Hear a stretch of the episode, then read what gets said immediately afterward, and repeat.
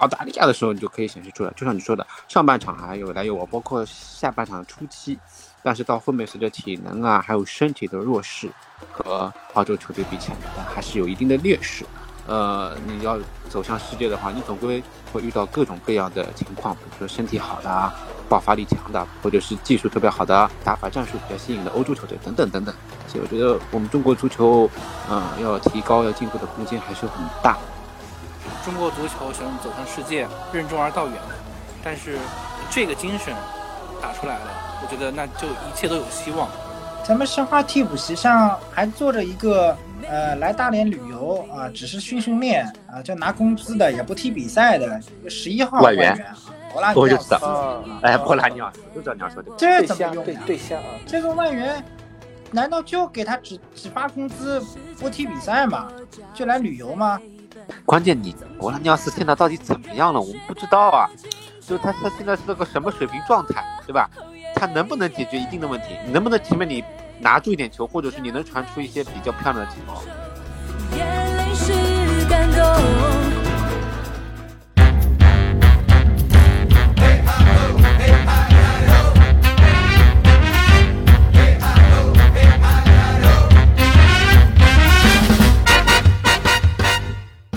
听众朋友，大家好，欢迎来到新一期的华健聊足球，我是今天的主持人小陈，啊，也是日后。啊，我们中国足球华健聊足球这个版面的主持人，那么首先给大家介绍一下我们这一个版面的整体的一个设计思路。华健聊足球开播到现在呢，也已经有很长一段时间了。那么此前呢，我们基本上都是以中国足球和欧洲足球混搭的这样一个形式来给大家呈现的。那么从今天开始，我们将会把中国足球和欧洲足球作为一个区分。那欧洲足球这一块呢，主要由华健来负责，啊，中国足球这一块的元素呢，主要由我小陈来给大家负责，啊，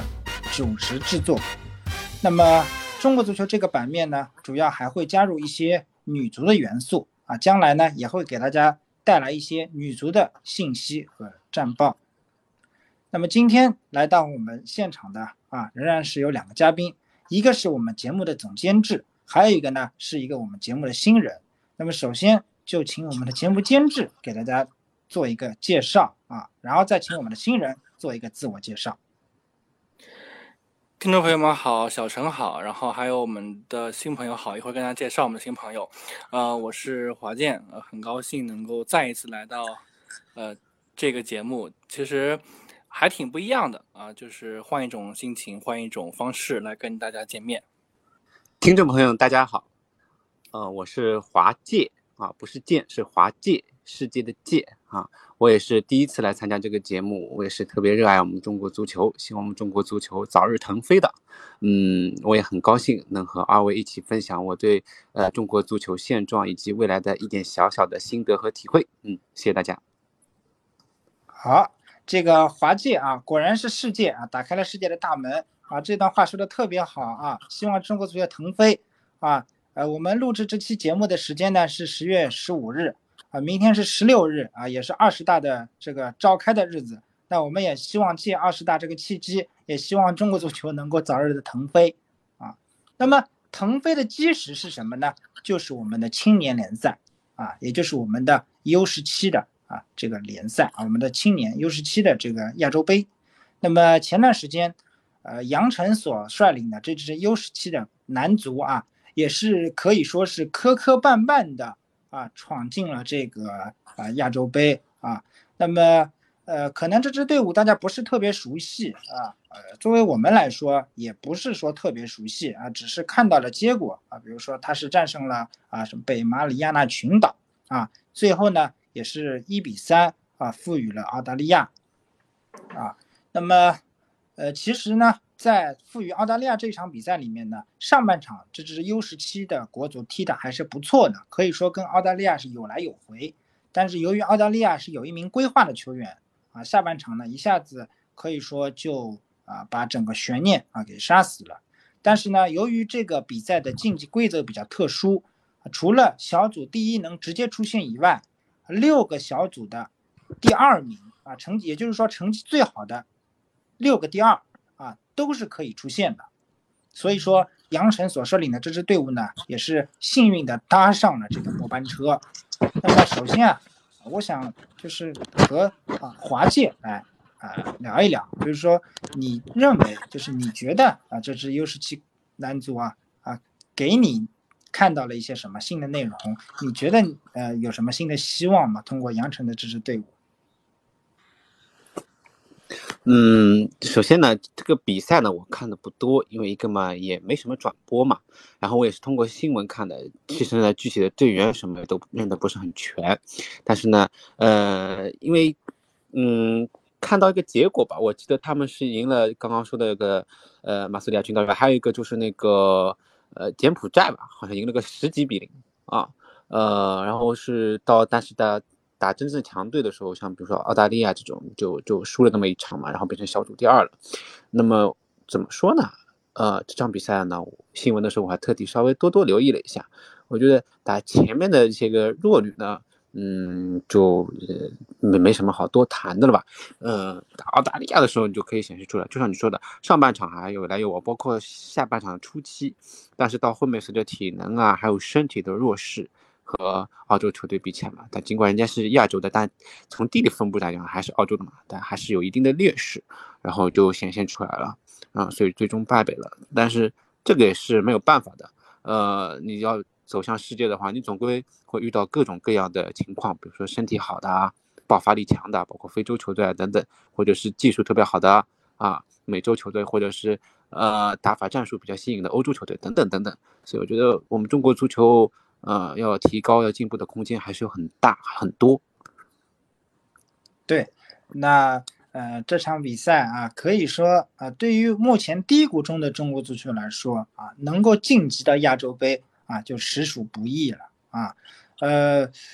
可能我想，呃，华健呢也没有说过多的去看这场比赛啊。那么，嗯，你对整个中国足球青年的现状啊？包括你觉得这个是不是能成为啊中国足球啊将来的一个模板？就是你对中国足球啊，比如说后续的啊 U 十五、U 十四，是不是会通过 U 十七的晋级而更加抱有一种希望和期待呢？呃，是这样，这场比赛呢，我虽然跟华界一样也没怎么好好看过，但是其实我确实也看了很多赛后的集锦。呃，这场比赛它其实输掉。嗯，还有一个问题，我觉得其实也是因为我们的这个 U 十七啊，杨晨主教练这个队伍，呃，吃到了一个红牌儿。那么其实整个天平也会有一点就是倒向对方的，这我觉得这也是一个原因吧。但是我觉得通过这场比赛让我看到了一个点，这个点是让我觉得很欣慰的，就是 这个我们的小伙子们啊，这些。呃，可能在我们眼里啊，包括我可能，包括我跟小陈和华界，就我们可能都会比这些孩子们大，就是在我们眼里，他们就是敢于拼，敢于抢，敢于去逼抢，啊，这个其实我我说实话，呃，在我们此前的这些老队员身上，好像是缺少一点这样的品质的。不是说没有，但是这样的品质还是缺少一点的。但是我们。看到这一代的年轻人敢去做这样的动作，我觉得是很了不起的。就是我觉得，呃，包括小陈讲到的 U 十四也好，U 十五也好，就是他们其实还很年轻，嗯，可能真正的要到这个国家队也好，到这个中超联赛也好，他们还需要很长的时间。但是我觉得 U 十七这支队伍给他们做了一个很好的榜样，真的是给他们做了一个很好的榜样。就是我们如果要让中国足球像刚刚华健讲的腾飞。啊，那么就一定要有一种斗志精神，那这个我觉得是很好的榜样，所以我觉得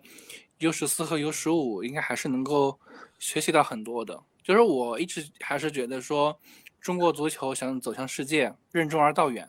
但是这个精神打出来了，我觉得那就一切都有希望。如果精神都没有的情况下，那其实说一切都是没有任何用的。包括其实我很欣喜的看到。呃，U 二十一的联赛也要启动了，这个是让我觉得，呃，也是很有很有意义的。对，那包括其实刚刚小陈没有讲到啊，包括我们这个女足姑娘们，U 十七的女足其实也进到世界杯了，所以我觉得，呃，虽然任重而道远，但是值得期待吧。对，那么呃，正好啊，前面我们也把话题引申出来，就是说我们一种斗志啊。那么男足我们现在也有了这种斗志了，那么女足已经可以说把这种斗志啊，给它完完全全给它展示出来了啊。呃，那么其实啊，呃，U 十七的这个女足啊，呃，正好前面借的我们的嘉宾给大家引申出来的关于 U 十七女足世界杯的这个话题。那么这支队伍其实也说来说去啊，也是非常有意思啊。这支队伍最早的这个主帅啊，是我们中国香港籍的主帅啊，陈婉婷女士啊。那么这个教练呢，并没有把这支队伍给带入到女足世界杯，也就是说，当时他是失去了女足世界杯的资格。那么由于疫情等等一些其他原因，呃，朝鲜的退出。导致了中国以我们可以讲起来，也就是篮球的话说，以落选秀的这种身份啊，参与到了啊这一次的女足世界杯过程中。那么他呢，与哥伦比亚啊墨呃以及呃西班牙啊和这个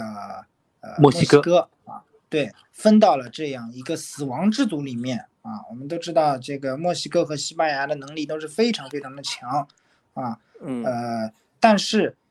在第一轮的小组赛过程中啊，呃，我们是以二比一的比分啊，呃，战胜了墨西哥队，啊，同时呃，在整场比赛过程中，我们的门将啊，来自山东的姑娘刘晨啊，可以说发挥的是非常出色啊，这个名字让我们相信很多我们的嘉宾，包括我们很多球迷朋友，应该都能已经记住这个朋这位年轻的门将啊，呃，我记得。王大雷对于这位门将的评价就是，他所做的动作都非常舒展啊，他绝对是一个比赛型选手。那么我们节目正在录制的过程中呢，呃，中国女足的姑娘正在与哥伦比亚啊展开这个厮杀啊。那么我们希望啊，就是中国女足的这个姑娘们能够呃有好运吧，能够再次取得一场胜利。那这样的话呢，可以为小组呢奠定良好的基石啊。毕竟西班牙女足确实是。啊，不可一世啊！呃，目以目前中国女足的实力啊，战胜西班牙呢，不是说不可能，但是确实难度呢，要比呃另外两强，比墨西哥和哥伦比亚难度显得更大一些。嗯嗯。但但也只要有斗志嘛，就像刚刚华健说的，而且其实二比一赢的时候，也是比赛快结束的时候，对绝杀的啊！而且那门将是是他是很有天赋的，他十二岁。之后才开始练的，到现在打 U 十七也没踢多少年，啊，而且练的时候中途还离开过，后来舍不得又回去的，所以多多少少呢，嗯，只要有这份热爱和斗志在，我相信足球是圆的，一切皆有可能啊，让我们拭目以待。对，对啊，而且这个门将的身体条件也是非常出色啊，啊，身高也是非常好啊，可以说是天生就是为门将所生啊，加加上自己的努力啊，那么。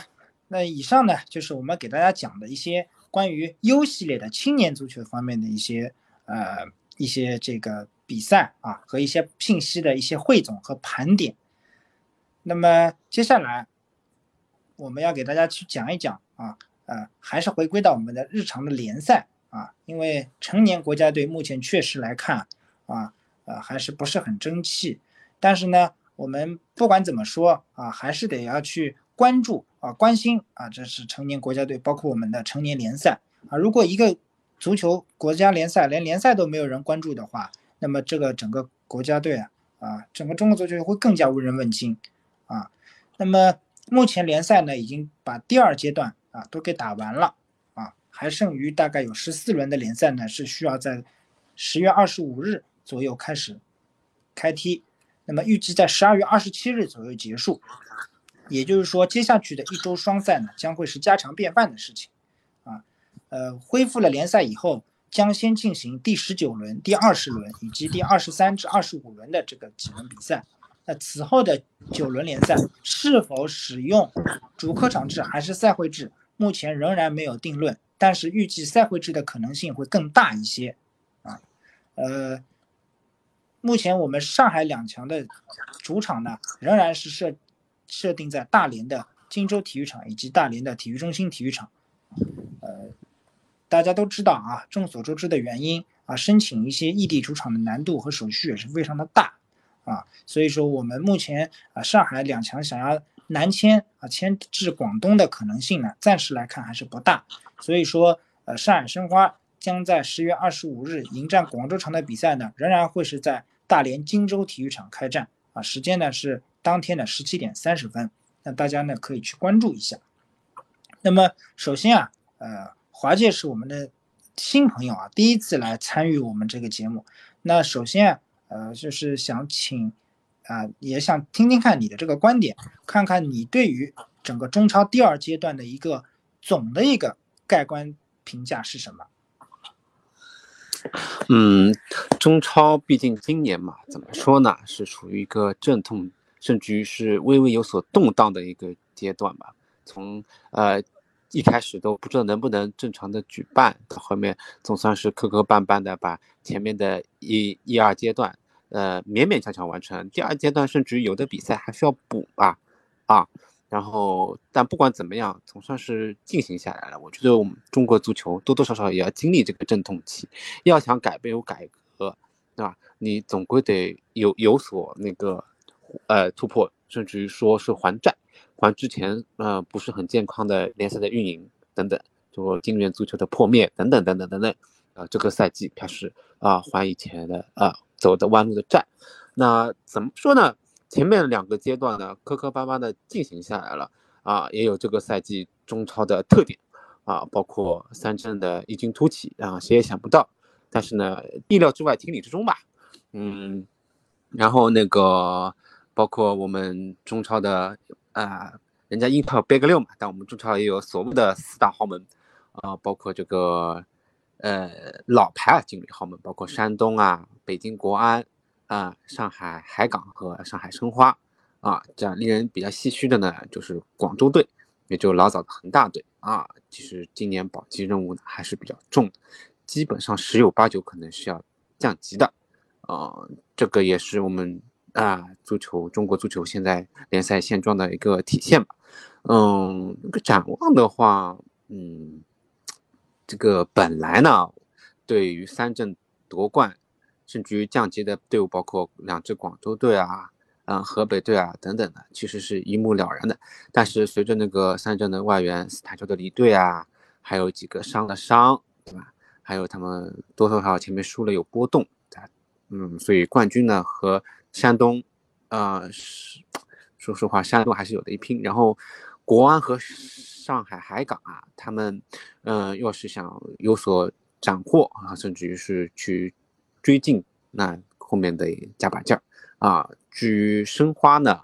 申花说实话还是要把心态放放平，呃，争冠其实是不太现实的，而且。申花毕竟，呃，口号一直是说保级保级，如今呢，保级基本上是不成什么问题了。看看能不能在保级的基础上，比如说在进入亚冠，啊，呃，或者是亚冠附加附加赛区，对吧？有有没有什么什么机会啊？我对中超的格局大概率的就是这样，也是通过这个呃足球现状，中国足球现状啊，还有各队的运营情况的一个呃草草的分析。好的，小陈。嗯，那么。华健在看了第二阶段以后，有一个大概有一个什么样的一个评价或者是一个总结呢？嗯，首先的第一个点就是武汉三镇终于输球了，终于输了两场了，我觉得很不容易，不容易啊，不容易，就是因为我们知道他其实前面成绩特别特别好，我们都有一种感觉，就是可能他要连续不败了啊。那么他终于输球了，输两场，一场是输给。这个浙江啊，还有一场输给这个沧州，而且输给沧州呢，还是一个大比分啊，这个三比四，四三比四啊。那么输给浙江呢，输了个一比二 啊，就这个，所以，所以我我觉得这个还就是挺有意思的，就是让中超的整个争冠的悬念又回来了，因为我们都知道，呃，山东中途是输过球的。那其实已经拉开了七分以上，七到十分。呃，所以所以就看到武汉三镇输球呢，我我会觉得说，哎，我们这个又可以期待了，可以期待了，因为我们知道保级这边呢其实挺明确的，呃，广州城、广州队、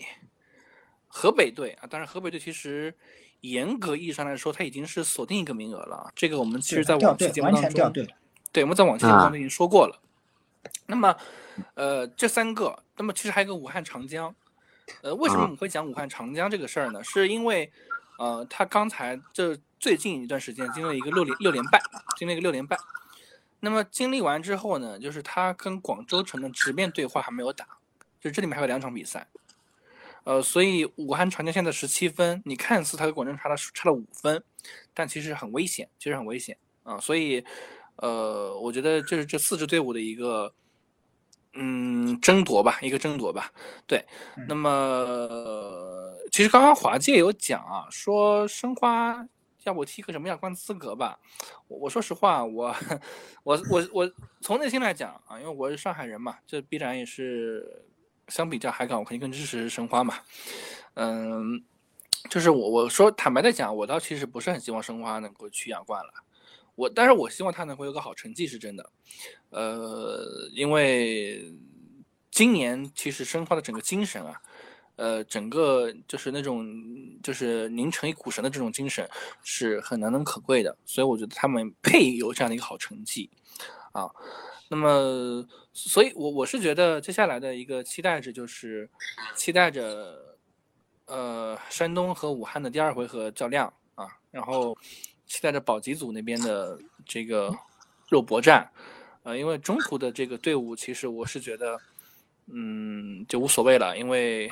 就没有什么特别的看点了。今年国安也好，保级无忧啊，什么对争冠保级无望无忧是吧？啊，对啊，你国安、国安呀，什么呃沧沧州啊，我觉得这些队伍都是保级无忧的。对，那么可能还有一个最大的欣喜就是看到了这个何塞坎特吧，就是我们可以发现，就是嗯，不靠天价也能够买来好外援，对吧？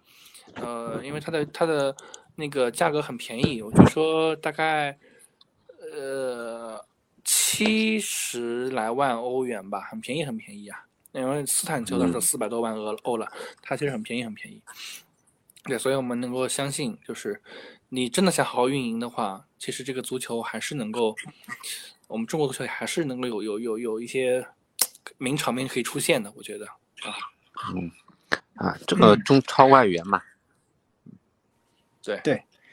这个呃，听了这么多啊，呃，我是有点听出味道了啊。我们这边三个看来都是上海申花的球迷啊。那今天啊，我是第一次啊做这个节目啊，呃，那么我想，我既然是我第一次做，那我们节目就要来点不一样的啊。今天我们的节目总监制也来了，那今天呢，我们不能让他做申花的球迷，你今天我们一定要压住他，让他来做做其他队的球迷。还有啊今天我们要让他做海港球迷。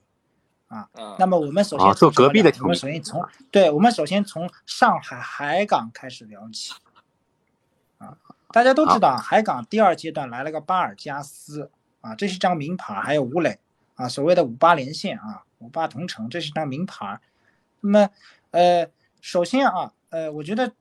第一个问题就要来问华健啊，隔壁人家到底发生了什么问题？好像第二阶段成绩还起色不是很明显。嗯，那首先第一个问题就是，我觉得莱科情商很高，但是他依然很固执，就是他在领导层或者在他的上层说的是一套，但是他的做法还是另一套。我觉得这是一个给我的直观感受，因为我说实话，我虽然，哎，我也我我也看海港海港比赛啊，我也看，我真的看，我哪怕我是申花球迷，我也看海港比赛，这个大实话啊。嗯嗯，对我就感觉他还是过于固执，嗯，还是喜欢打这种他的这种战术，呃，三四三的战术。那么其实我早就说过了，我在往期节目就说，上港是不适合这种战术的。呃，这嗯是我觉得这是第一个问题，就是莱科的问嗯题。那么第二个嗯问题呢，就是，呃，我我我觉得就是中场的伤病太多了，你像嗯呃冯静啊、徐新啊，呃，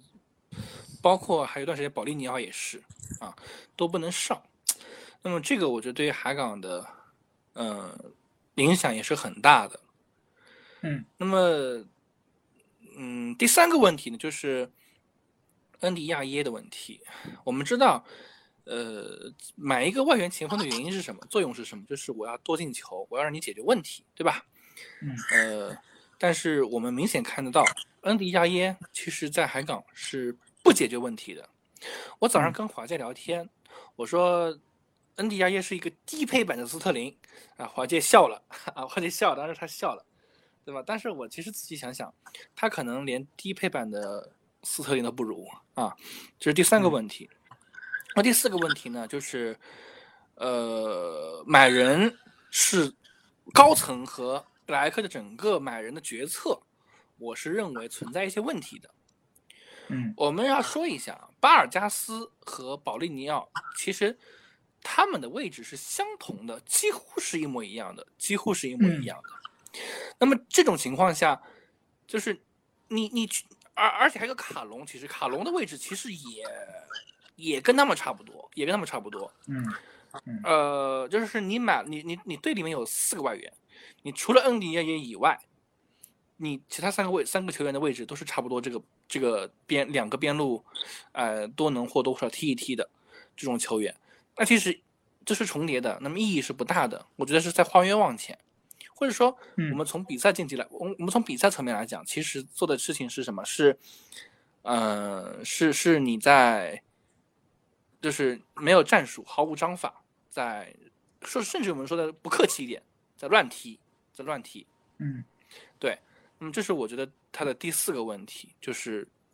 用人买外援买人没有任何的章法啊。那么第五个问题就是，呃，这个中场，中场我们回到中场说啊，没有奥斯卡，没有奥斯卡就没有一个串联的机器，没有一个发动机。那我们知道。呃，曼城有一个人叫德布劳内啊，德布劳内在曼城起到什么作用？串联，的视野很开阔。那么在我眼里啊，在我眼里，海港的这个奥斯卡就是曼城的德布劳内的这个角色。嗯，甚至于他的能力，甚至于我觉得他的能力在英超其实现在还能立足啊。但是很遗憾，奥斯卡今年不在，只踢了三场比赛。而且事实上来讲，我们也知道。奥斯卡三场比赛一球一助，啊，其实能力就在这儿摆在这里的，但是没有他的比赛，你看海港的整个进攻也好，就是他其实是瘫痪的，啊，这是我我总结出的海港的五个问题，这个是如果这五个问题，我觉得只要解决两个问题，那么海港的整个进攻也好，整个嗯次序也好，我说排名次序啊，一定会在有所提升。啊，也不至于被这个隔壁申花压着了啊。嗯，是，我觉得就是说啊，如果中超联赛，嗯，下次做一个什么五大囧事件，每轮五大囧啊，可能恩迪亚也进会基本上会基会一直上榜啊。呃，咱们其实也可以呃透露给大家啊，这个我们华界也是原来也是基本上也是属于职业球员啊，呃，或者是半职业球员啊。呃，那么华界可以跟我们讲一下，你以前踢的是什么位置？啊，我以前踢的是前锋啊啊。嗯，好，那前锋，那么就是前锋。那么我们来就来讲讲看，这个恩迪亚耶，这个经常上中国足球五大囧事件的这个人物，你认为他的问题出在哪里了？是技术脚法上的问题，还是真的是心态上的问题？我觉得两个都有点吧。前面说他是低配版斯特林，我倒觉得他可能是低配版的马尔康，啊，就是在中超里面的低配版的马尔康。就呃，身高嘛有的，头球嘛也有的，脚下技术一点点吧，就可能比头球还要再差那么一点点。嗯，就是上港请他来，其实是起到一个想老早我们申花去年的什么金星玉之流的这种正印的中锋啊作用的支点啊，支点作用。对，其实前面哎。就上港买外援真的很有意思，前面一两场都有有有所建树啊，有所发挥啊，嗯，头球也进啊，包括第一场上来就开始挺狂进，嗯，但是到后面就一下就泯然众人了，嗯，其实就像华健前面说的，就是上港他些这些问题，呃，没有奥斯卡以后，他的场面非常的混乱，就是不能说非常混乱，至少没有以前那样的那种有序感，层层。推进，就是在中超呢，你要做做好，想要取得好成绩呢，防守，然后就是由攻转守，这瞬间的转换，啊，你要是有这个能力，就像申花前阵子就是其实踢的还可以，但是就是真的遇到了一个打打那个转换攻守平衡、转换破坏特别呃强的队伍，那时候比如说一开始第一阶段三阵你就输了嘛。你就直面实力就摆在那，你就输了。你你攻守转换那一套，你乱的一塌糊涂，你就被人家哐哐哐连进四个，你就指责人家放松了，到后面吃个灰进个两个球，人家放松了，就这样，人家一点机会没给你留，不轻敌你一点机会都没有啊。所以上港这个问题，说实话，嗯，有待提高。其实五八通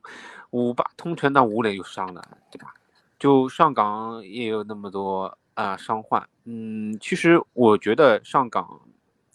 毕竟有一个，嗯，国门在啊，就是他他真的是发挥了比较好的作用。其实上港每个赛季都可以多出十几、十几、二十分，我可以这么讲啊，有这个国门在。哦，然后对，嗯，至于他这个保利尼奥和巴尔加斯，其实呢，巴尔加斯他的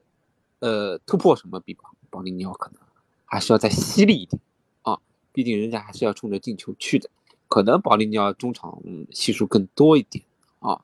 嗯，但是可但是还没有到最佳状态吧？我觉得可能经过这个休赛期，他可能会好一点。那随着吴磊如果慢慢恢复，他们之间可能会起到一定的化学反应。嗯，哦，至于嗯后卫线的问题，其实上港啊不海港。不好意思，海港，海港这块，我觉得说能力差吗？不，也不差的，也不差的。呃，嗯，至于，嗯，怎么个有序一点？我觉得他们后卫可能多多少少还是要在，呃，配合上，就是包括，呃，有的时候那个爱插上的这个王申超啊等等，就诸如此，他们可能如果踢的再有序一点，因为因为上港呃海港这赛季丢球丢的呢，其实还是偏多的，我觉得。在中后卫这块环节还是要有所提高哦，别的没什么。这个位置其实主要是里昂了，因为我们知道那个张琳芃刚刚做完手术啊，其实可能还要休一段时间，那所以接下来的搭档可能还是会里昂、魏震和蒋光太这样的一个阵容，或者是里昂、蒋光太和王申超。嗯，对，那所以当然也可能是里昂，也可能是王声超、蒋光太和魏震啊，里昂可能打个替补。但是就是只要有里昂在，我就感觉就是一个定时炸弹。嗯，对，里昂的确是个大那后防线上啊，大家提到里昂啊，里昂也，但是呢，里昂呢，可能我感觉莱科可能看中的是他的脚法啊，呃，可能他觉得有一那么一脚任意球啊，但实际里昂的防守确实是一般啊。那我有一个想法啊，不知道大家认不认可两位啊，就是说。我们彻底抛弃恩迪亚耶，因为你留在场上，你可能也是打六个，你打六脚门你也进不了一个的，你反而给我制造了五大囧事件。那么我给你抛弃恩迪亚耶，我索性就前面摆吴磊，让吴磊去踢中锋，然后索性我我我上个卡隆或者什么替替代一下。你们觉得索性让恩迪亚耶踢踢替补，有没有？你们觉得这个行不行？但是我觉得莱科明显不喜欢卡隆呀。嗯，莱科其实就像华姐说的，前面就是比较古板，而且他排的阵型也好，战术也好，他什么时候换人换什么人，其实有的时候跟那个他们草七请的那个叫埃里克森是吧，主教练，其实就差不多风格，就是你这场比赛你什么时候要换人了，谁换谁，谁替谁，这块板就摆在那里了，大家都知道，对吧？对，不像申花，你。吴金贵他这一场可能曹云定啊等等首发了，哎，下一场打这个队伍，曹云定你给我先歇着，上半场我们先磨，我们先拼防守，先耗他们体能，下半场曹云定你给我冲，或者谁换谁，你都不一定完全能料得准，他会替换他，也有可能你打的是四三三，但可能是四二三一等等等等，就是隐隐的那种四二三一，所以说，嗯，教练我倒觉得，呃，硬要说啊，外国的月亮特别圆嘛，莱科执教水平。嗯，不见得，不见得，不见得，因为我觉得他还是比较死板的，哦，我觉得他的足球还是比较死，嗯，没有让我觉得眼前一亮，我就觉得这场比赛就是有好的牌，啪啪啪啪先上，啊，踢不动了，在这个牌换那个牌，而且是对应的，你这个牌是这个位置的，我就拿这个位置的牌给你换，而且时间点也差不多的，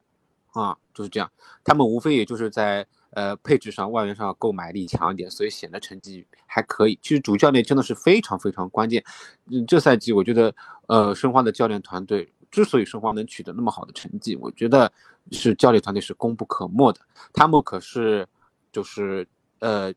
呃中超前六里面唯一一个大多数情况下是单外援，甚至是全华班出身的。啊，对自身的定位也好，或者是教练的一些战术合理的安排也好，啊，包括要说的一个斗志也好，这种气场，所以，所以我觉得教练还是非常非常非常重要的啊。嗯，那么现在来看啊，呃，两支球队呢，说中超联赛夺冠啊，我们上海球队基本上是不可能，那么只剩余足协杯一条路啊。那么足协杯呢，说说。啊，远不远啊？说近呢也不近啊。十一月份呢就会进行第一轮比赛。那么预计呢，在一月十五号会结束，明年的一月十五号啊会结束所有的足协杯赛事。赛事很那么上海申花呢是被分进了死亡上半区啊，想要出线呢难度是非常非常之大啊。三镇也在里面。那么海港呢，呃。是呃比较好的运气，分在了下半区啊。对手呢，相对比上半区队要弱一些啊。但你要看三镇他的心态是什么啊？会不会想想拿中超抓联赛？肯定抓联赛。对，所以说足协杯呢，你三镇不一定就是我要特别要，他人家现在毕竟还是第一嘛，对不对？这场上演一下凯泽斯拉特神话呢，对吧？所以说，呃，你要说坏签嘛，也不至于摆烂到那个地步。对吧？我们倒希望他跟山东啊，真的你死我活的啊，他们可能足协杯也就战术性的放弃了啊。嗯，好，那么呃，所以说呃，三镇啊和山东搅得越紧啊，或许后续的申花就越有利啊，可能啊申花就会捡个漏啊，能够在足协杯里面能够呃有所建树啊。对，毕竟这种势力前些年也是有过的。啊，对，毕竟而且我们讲起来，足协杯是这种啊杯赛性质，啊是属于是偶然性啊。那么海港呢，完全就是呃吃不准，因为我们知道上一轮打长春亚泰，这个都是不可参考性的，不具备有参考性的。亚泰的外援只上了一个啊，那么尽管是一场四比一的大胜啊，进球是今年最多啊，但是这场比赛呢，我我。认为是不具备有任何参考性的。谭龙呢，也是在四十多分钟早早的就呃下场，倒是王声超的乌龙助攻让我印象特别深刻啊。所以啊，陈长城也是啊，我也去查了陈长城的资料啊，也是八年来的首个中超入球啊。我觉得这个真的是，呃，有的时候只能讲功夫不负有心人啊。王声超送了陈长城，满足了这一位老将的愿望。啊，陈长城也是三十出头了啊，呃，不容易。我觉得希望王声超啊能够自己也调整一下。我觉得海港确实王声超也是有问题的啊。啊，那场实在是呃亚太运气不好，一个外援上少，还有一个那时候三比一，有一阵子上港海港不好意思，总是讲就呃海港踢的其实挺乱的。如果长春抓住机会变成三比二，就差一点点那个球就进去了。如果三比二的情况又不一样了。但这就是运气运势。到后来那个呃叫什么李李胜龙，他那种头破血流啊，就那么一个奠定胜局的一个球。所以说这就是足球的魅力嘛。但嗯，的确他们防守还是差一些啊。但是进了那个第四个球就完全不一样了，嗯，而且时间也来不及了，嗯，对。好，那么升完了海港啊，接下来我们就要来简单再评议一下申花啊，隔壁的申花。那么申花啊，我们就不说好的了。好的，我相信要说今天可能说俩小时，我们也说不完啊。什么典礼三中场啊，啊反击的巴索戈啊，前锋线的朱建儒啊，啊刘若凡的配置啊，啊都让我们印象深刻。铁树开花的杨旭啊，什么的。对啊，啊七秒反击啊，啊我们可能能讨论两个小时在这里，那就在这不给大家做重复了啊。那么我们主要来讲讲问题啊，为什么？申花在面临沈祥福指导的这个地方深圳的时候，我们毫无办法啊！我们就听到了沈祥福在那喊“快上，快上”，啊，逼他，逼他！为什么我们没有办法？我们怎么破这个局面？因为以后这样的足球会更多。那呃，这个方面，这个华姐你是申花球迷啊，你帮申花先支招吧，也帮金贵支支招。好的，希望金贵知道有机会能听到我们这期节目啊。呃，也我们这个一点点小小的建议，希望他能参考参考。呃，打深圳这场比赛呢，其实我一开始没有看到这个直播，因为体五星体育没有直播嘛，我是兜兜转转，我是在那个外文频道上看到的。啊，网上我因为我不是，我还是喜欢听那个他们的解说，就啊，毕竟有一定的情节在啊。然后我去看了这场比赛，嗯，基本上是从头到尾看的。怎么说呢？呃，其实深圳。嗯，打申花他是想着，呃，保平，啊，在争胜，就他自身赛季分去的，哎，他他的定位就是这样子，啊，那跟以前就是呃有比如说呃外援又特别齐整，国内球员比较强的，像山东国安啊，什么三镇啊、海港等等等等，就是想着你申花单外援，甚至是全华班。啊，老的老是吧？小的小，伤的伤，什么曹云定啊，巴拉巴拉，呃呃，好不容易打出来的后卫什么朱晨杰啊，伤的嘞，嗯，就周周基本上主力伤了四五个，想这么打你们嘛，那争取就开场就乒乒乓乓，对吧？砍瓜切菜啊，能拿下就拿下，这就是呃开赛前两个队伍的定位的一个问题。那么打这场比赛就是可能会给很多。呃，四外援的，然后比较强的队，甚至于申花还没有交手过，包括，呃，就是我们前面聊到的聊到的那个沧州雄狮，对吧？呃，他们的强力外援新进来以后，那申花怎么面对？包括他们对申花的应对，就像深圳这个是可以大大的值得借鉴的。首先，深圳他们就特别清楚你申花的反击，小快灵，速度又特别快啊，中场几乎是就是由攻转守这一块，尽快的突破中场啊，三倒两倒的快前面。要越快越好啊！然后抓住这个机会啊，射术嘛，加上一定的射术和运气成分啊，能够反击得得进球就进球，没有进球想办法有犯规任意球点球啊，蒙进一个是一个，嗯，然后是深圳他们是这样，就呃四五个人就就你哪怕你前面球队员进攻了上去了，球队压上去了，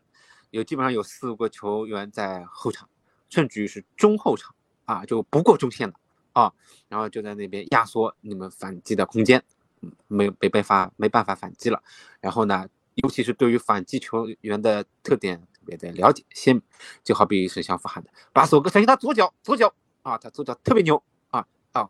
他左脚什么逆足内切也好啊，他传中也好等等，防住他啊，右脚就让他去了，速度快嘛，拍个快点的跟跟一个跟一个，然后啊啊抢又突然之间有爆发的，包括于汉超也好啊。甚至于这个呃嗯，包括杨旭也好，后面的上去的朱天龙也好，都呃定点定位的定人定人的防守，然后不跟你抓反击，然后无非申花能得分的也就这几个了，对吧？然后唯一的一个在我看来能够以点破面的一个爆点的曹云定也是高挂免战牌的，所以这场比赛，嗯，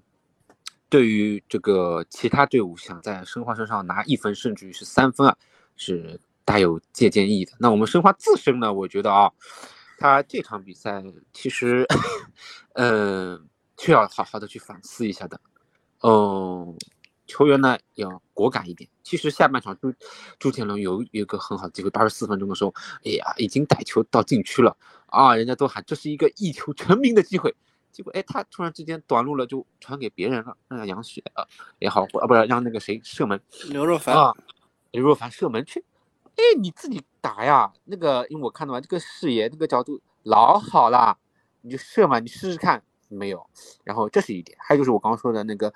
呃，我们申花就这几个反击点，那还是不行的，要有一点呃新的变化，包括希望能够伤愈回来的那个曹云定，是吧？呃，起到一点爆点，一点破灭。还有就是，嗯，毕金浩，毕金浩其实毕竟呃前锋打打，后卫打打。那是不是能够作为一个骑兵特点啊，能够发挥它一定的作用？然后那个，呃，曹云定不是在左路更多一点？那是否他也右路也踢一踢？那是否因为于汉超在左路，那是不是能够让曹云定去呃右路呃能够帮右路盘盘活？然后那就是汪海剑，汪海剑也有是不是有所发挥？包括这个，嗯，如果说曹云定，呃，如果始终还是想让他在左路的话，那除了他和呃百家俊的曹百连线，那是不是他和那个于汉超，甚至呃能够有什么新的战术性的安排？呃，等等等等，包括这个呃，我前面提到的汪海剑，呃，是不是能够针对他的特点？因为他他的速度。还有他的打门是有一定的技术的，他的呃打天津津门虎那场的贴地斩啊，印象极其深刻的。是不是我们申花今年能嗯拿到四十分，其实就是一个是有那个大家团结在一起的一股精神，还有就是嗯怎么说呢？这场比赛你不行了，我自己有别人会站出来。我和我说的吴曦也好，于汉超也好，杨旭也好，朱建龙也好啊，有就是一开始的甚至于刘若凡他跑出了好的位置。帮助申花拿下那个广州城，啊，广州队其实多多少就是你发长吧，我登场，所以说可能还是需要更多的人能够多多的站出来，再加上一些新颖的战术设计，嗯，免得像很多队伍向深圳学习，包括像后面几个的还没有交手过的沧州也好，甚至于跟国安山东的第二回合也好，啊，等等等等，我觉得如果解决这些问题，我觉得。可能对申花能够取得一个比较好的成绩有所帮助。还有就是身体一定要健健康康的。哎呀，不要这个伤了，好了，下一回又那个又伤了啊。然后门将，门将这边呢，说实话，呃，马震是一个惊喜，是一个不大不小的惊喜。他也有一定的他的问题，包括打深圳的时候也有两次脱手，稳定性上还是要再加强一点。那可能，呃，他的教练摄政王，曾经的摄政王李帅，开完手他说他是曾经的摄政王，只要打。他的门基本上就能 被打进去的，他带的马阵总体还是可以的，嗯，但是希望他能再稳定一点，还有在站位上啊，等等等等，嗯，别的看看华健有什么要补充的啊，我就是这些。呃，首先我是觉得第一个点呢，就是深圳他跟申花是一样，他就喜欢打这种防反。那我其实我觉得打。打我们比我们这个弱的队伍啊，就是我觉得深圳肯定是比我们弱的嘛，因为他这个分数就能看得出来嘛。就申花不妨可以换一种方式打，我可以学一下谢辉指导，我压出来打。这其实我觉得你，因为因为你一直一直就是就是缩着打，就是我我觉得你可能对强队或者跟你不同类型的队伍来说，你肯定是有用的。但是你要对跟你相同队伍的时候，就是你要你要打破平衡，就要换种方式打。如果你同时你你两个队伍都是那种，对吧？我我我我躲在后面，那那其实是不解决问题的，只能这个场面很难看。我是看完了整场深圳和申花这个比赛，我说实话就看得我很困，真的看得我很困。就是我觉得就是我今年看的申花比赛当中最难看的一场比赛。啊，就是这是这是第一个点，我觉得不妨可以尝试着去压出来。那么第二个点就是，呃，打这种队伍啊，我倒是觉得吴金贵可以考虑就是高举高打，就是砸砸头球，因为我们知道深圳其实这个队伍没有什么嗯人是身高很高的，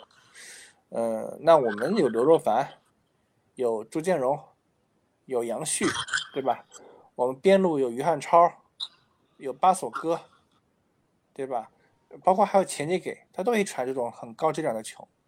我觉得不妨可以高举高打，但是申花不太敢。我觉得这是一个问题。有他的顾虑，毕竟深圳外援也比较齐整，对吧？阿基姆彭啊等等但是他的外援其实说实话能力很一般，能力很一般。但是速度也有啊。申花防住防住，其实我认为深圳的外援，你只要切断这个亚历山的里尼就完事儿了，就没有什么问题了。这个是一个爆点，对。还有阿奇姆彭啊？你切断切切断了之后，阿奇姆彭拿不拿不到球啊？他传不了球啊，对吧？其实这点吴金贵那天限制挺好的。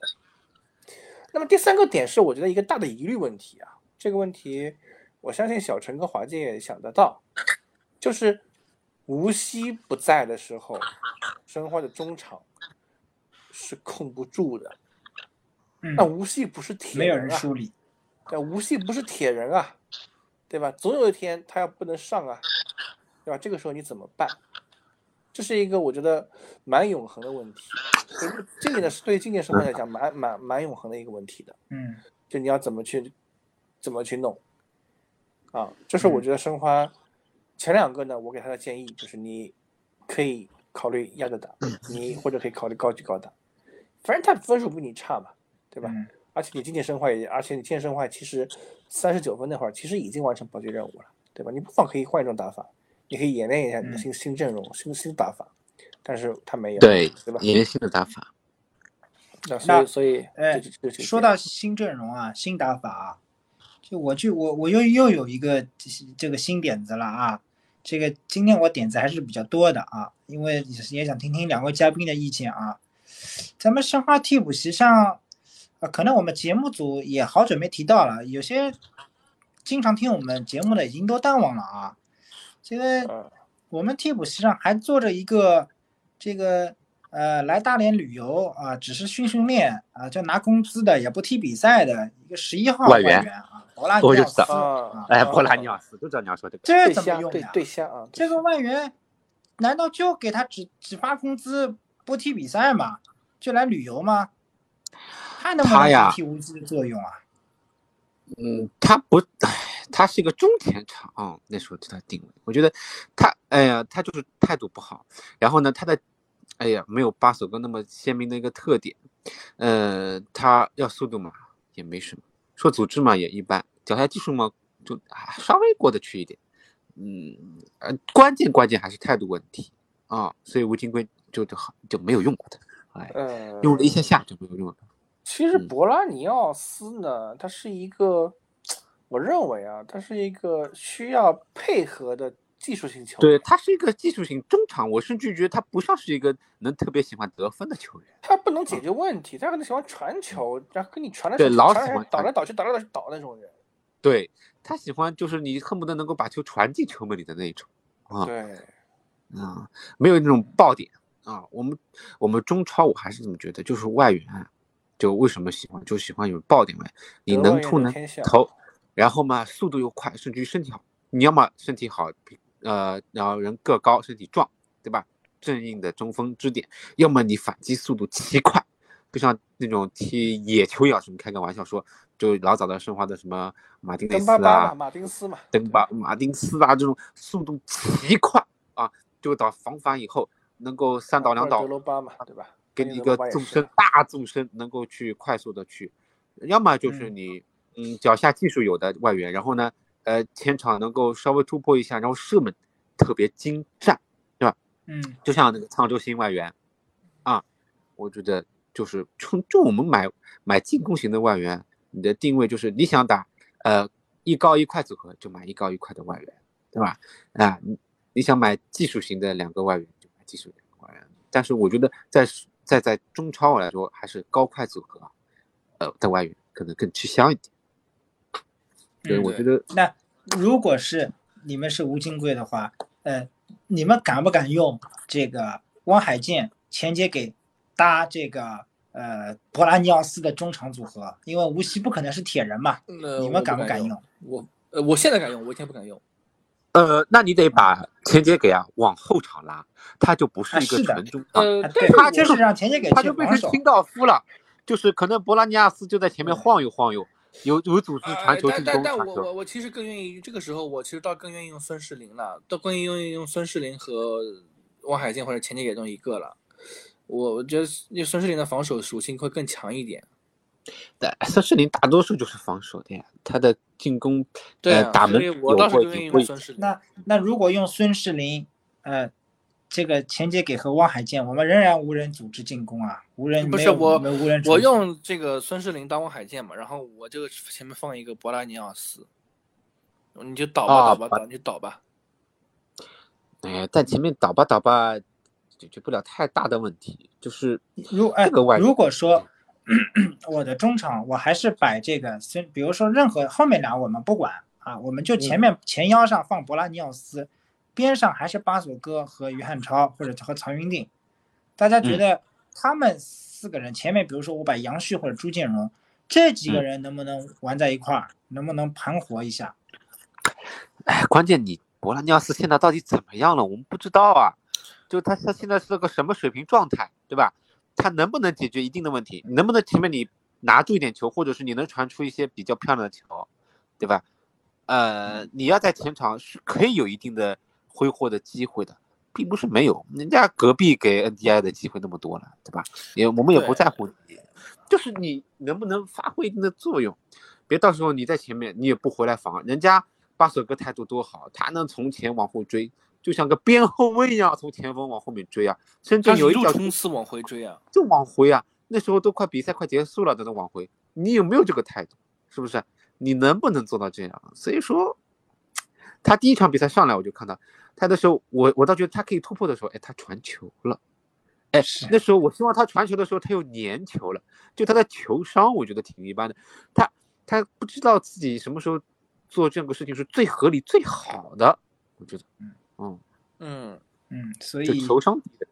吴指导的这个不用人啊，已经给了我们一个明确的答案了。啊，就这个外援的态度可能可能出了问题。对，因为他其实年初的时候想走，但是因为申花呢，呃，自身的一些没什么人可用了，没放他，没人用，没放他走。对，本来以为董鬼是外援嘛，总归能起到一定的作用的，结果就发现，哎，对，包括其实巴索哥能回来，也是一个让申花很意外的一个事儿啊。所以，但是巴索哥确实还是没有让申花球迷失望啊，对吧？嗯。虽然我们说他的能力整体水平在跟当年的河南建业时代、嗯上龙门这段比下降的蛮厉害，但是他的整个敬业的态度，呃，至少还是能让申花球迷就是满意的。而且他也呃或多或少能进球啊，对吧？对，他不能进球，但是他在前场能够打破一定的防守的一些平衡，人家总归多少会向他这边。呃，多照应一些，那么还是怕他的球员就有机会啊。对啊，你你在外援在前场没有一定的震慑力，那要你何用啊？对吧？啊，嗯，那么呃，因为我们的节目啊是投放到这些网络的一些大的平台的啊，那么我在呃制作编辑这期节目的资料的时候呢，呃，我也呃就是特意想了一些新的花样啊。呃，我也是，就比如说这一期节目，我就重点聊一聊博拉尼奥斯啊。我想我们节目从来没有好好去谈过这个话题，而认认真真的去解决一下这个问题啊。那么聊了博拉尼奥斯啊，也聊到了申花另一个外援巴索戈。那我啊也在此前在编辑这个节目资料的时候也想，就是今天啊，我们一定要聊聊巴索戈的老东家河南嵩山龙门。好像这一个球会也是我们此前节目里面从来没有给大家认认真真去分析过的。那么为什么我想分析这家俱乐部呢？就是说，大家有没有发现，河南嵩山龙门在出了这个大事情以后啊，什么大事情？我想我们节目里给大家讲过了，这里不重复了啊。嗯嗯。出了大事情以后，大家是不是发现这家俱乐部这个有点一蹶不振，出现了混乱啊，整体出现混乱局面了。但不得不承认，这个事情是比较大的。这个事情，真打破了他们的平衡性，甚至是队伍的稳定性的啊。这个而且极其恶劣的嘛。然后再加上，呃，很多强队也摸准了，所以他的成绩没有赛出那么的亮眼，这也是可以理解的啊。对，那么我们现在知道啊，卡兰加是顶在这个中锋线上啊，呃呃，这个。呃，另外两个外援，一个叫卡里略，还有一个叫皮纳啊，似乎还没有完完全全的融入到整个联赛的过程中，啊，卡里略有身体，身板很强壮，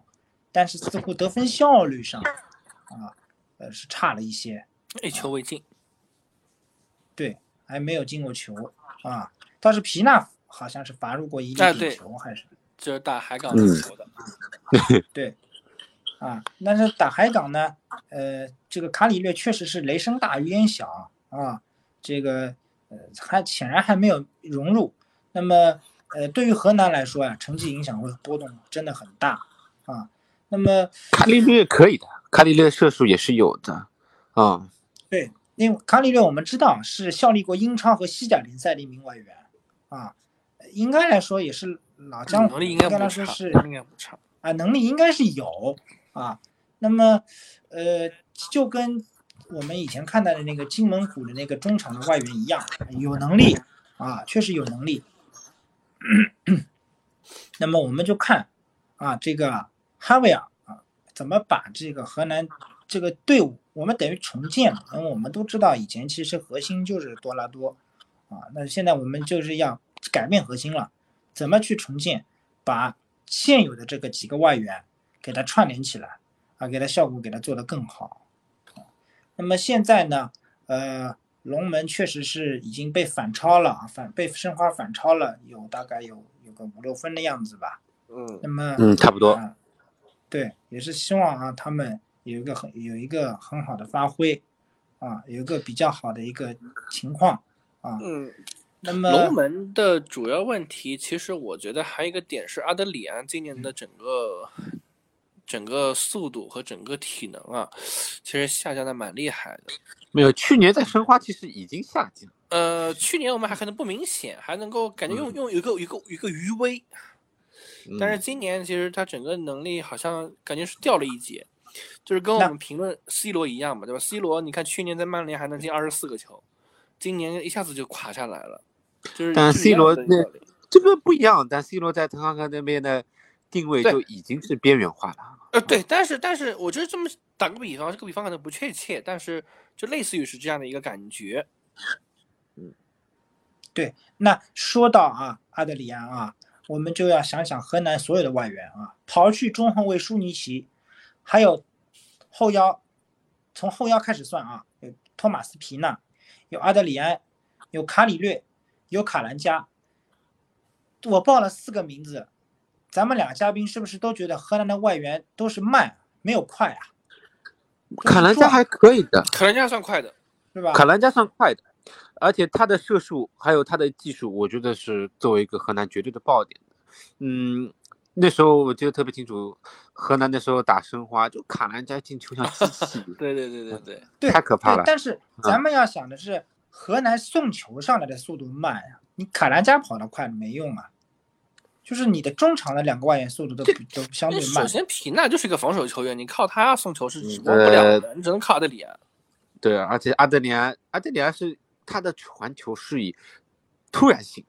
呃，甚至于是不可预知性的呃见长，然后也是思路比较清晰的。你要说他特传的特别快速，而且河南这个球队不是说像我们申花打防反防反，嗯，他们赛出打那么好的时候，我稍微瞄了一点点啊，瞄了一点点，我觉得他们就是，嗯，那时候那多大多也在对吧？啊，外援也是比较对齐整，然后而且那时候他们呃初期的那股精气神也比较足嘛，而且你看你三阵踢那么好，我也踢那么好，对吧？就有个互相有个比较在那，但后面因为可能多多少少会有一点点，对所以他们倒是我们看到他在踢申花的时候啊，呃，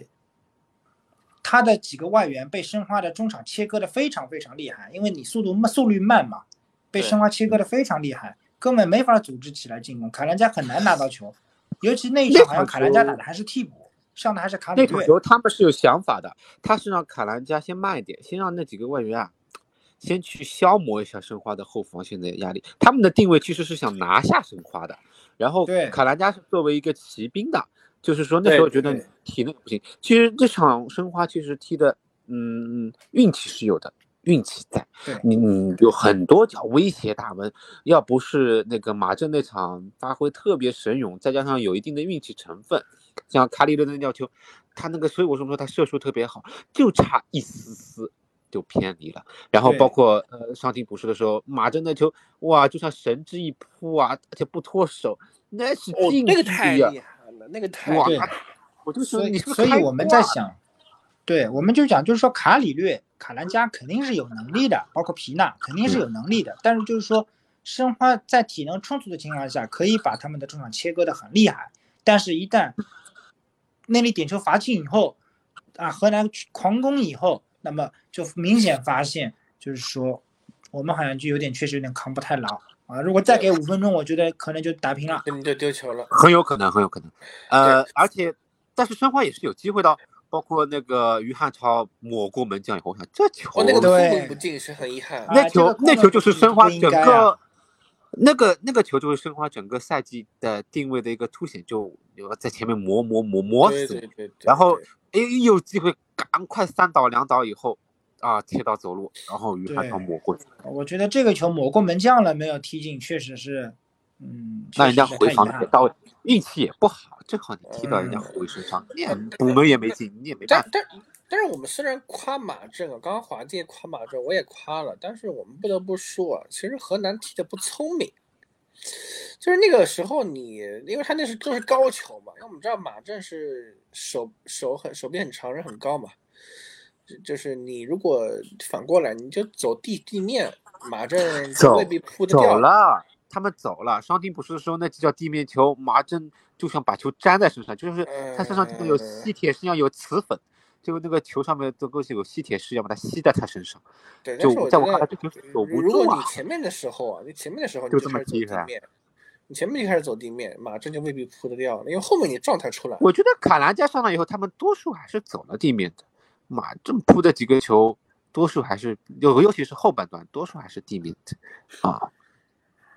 那就上上半半场的话，就用是用嗯卡里略啊，卡里略可能就没有抓住机会，那没办法，对吧没有没有没有没有没有，卡兰加上来以后就完全不一呃就完全不一样了，就感觉申花风雨飘摇，就感觉很快就要朝不保夕了啊。对，如果说如果说上半场就是用卡里卡里略打卡兰加双中锋的话，那或许结果就不一样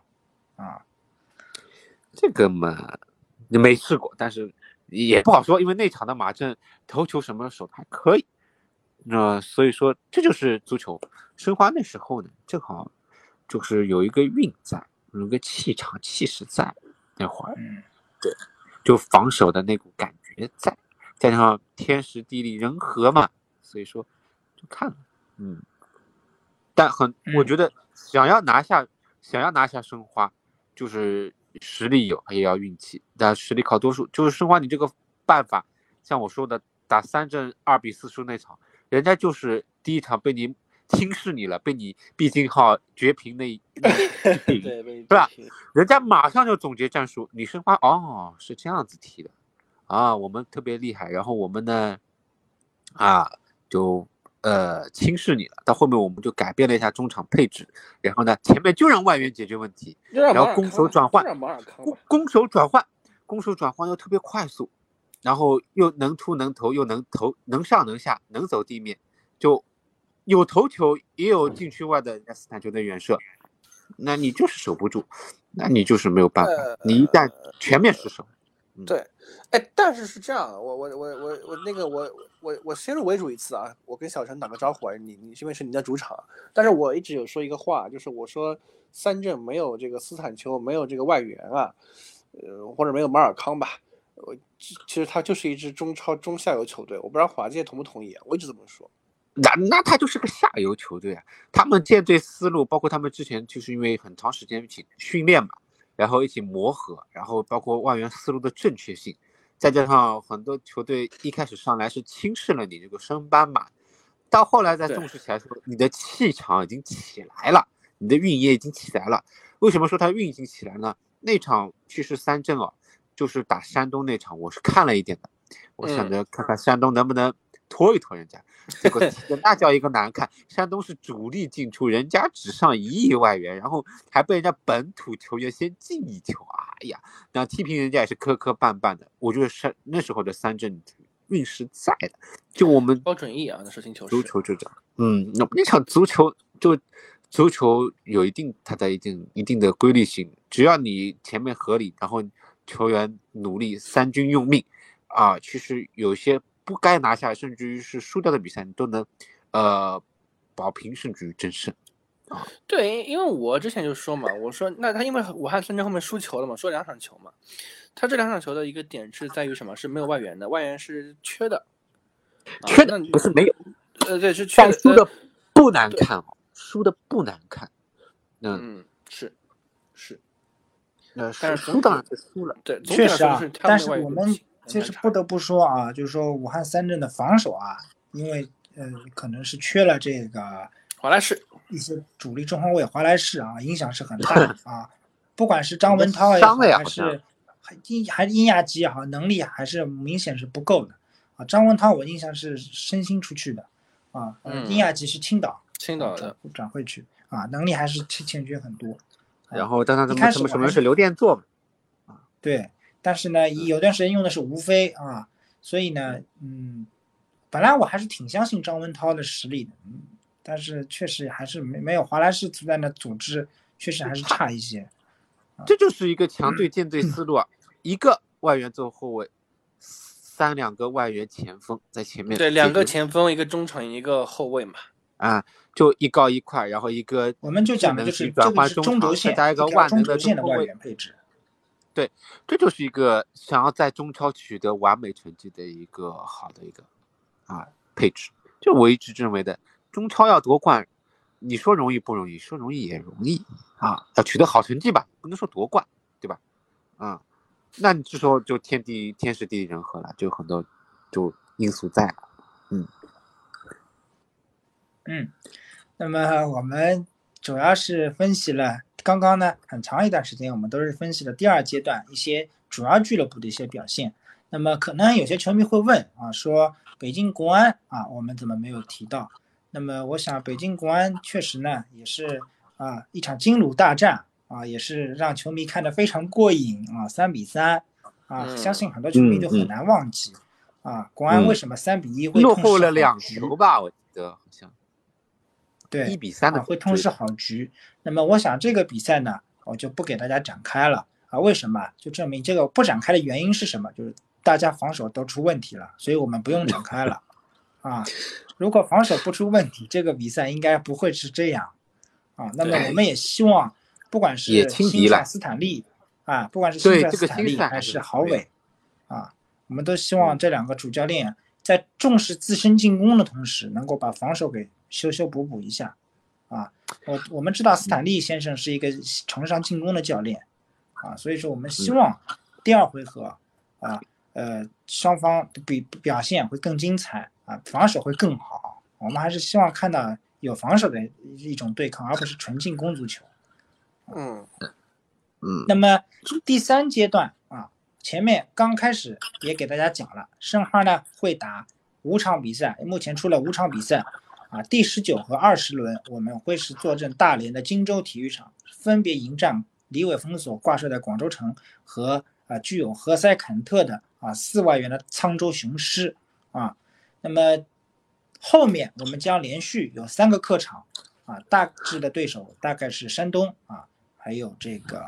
成都啊，基本上大概是这样。还还有一个是亚太啊，那么我们是连续要打三个客场。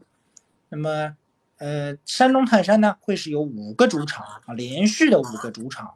啊，在这个五个主场里面呢，可能会有对抗的是申花和上海我们的海港啊，大家可以去关注一下。那么在整个夺冠之路上，整个山东泰山的赛程是比武汉三镇要更加艰苦的啊。那么随着斯坦丘可能会回来之后呢，这个对武汉三镇的整体帮助会只会增不会减。对，好的，那么以上就是我们这一期啊这一期啊中国足球给大家分析节目带来的所有的全部内容。那么在下一期的中国足球的话题里面呢，我们仍然会给大家带来关于中超联赛以及这一次女足世界杯的相关的一些节目内容。那么下一期呢，联赛呢，我们会在十月二十五号以后再给大家带来，因为前面也讲了，下一期的联赛会在十月二十五号，我们看一下那个那一轮的比赛，也就是第十九轮的补赛，看看会不会有什么值得我们去经典分析的一些焦点比赛。对对对，就是尤其现在是休赛期间嘛，看各个球队，呃，有没有解决自身的问题，再有一些新的一些创造性的改善。嗯，是的，那么也是再次感谢啊华界和华健啊两位嘉宾的做客啊。那么我们下一期中国足球的节目再见。再见。拜拜。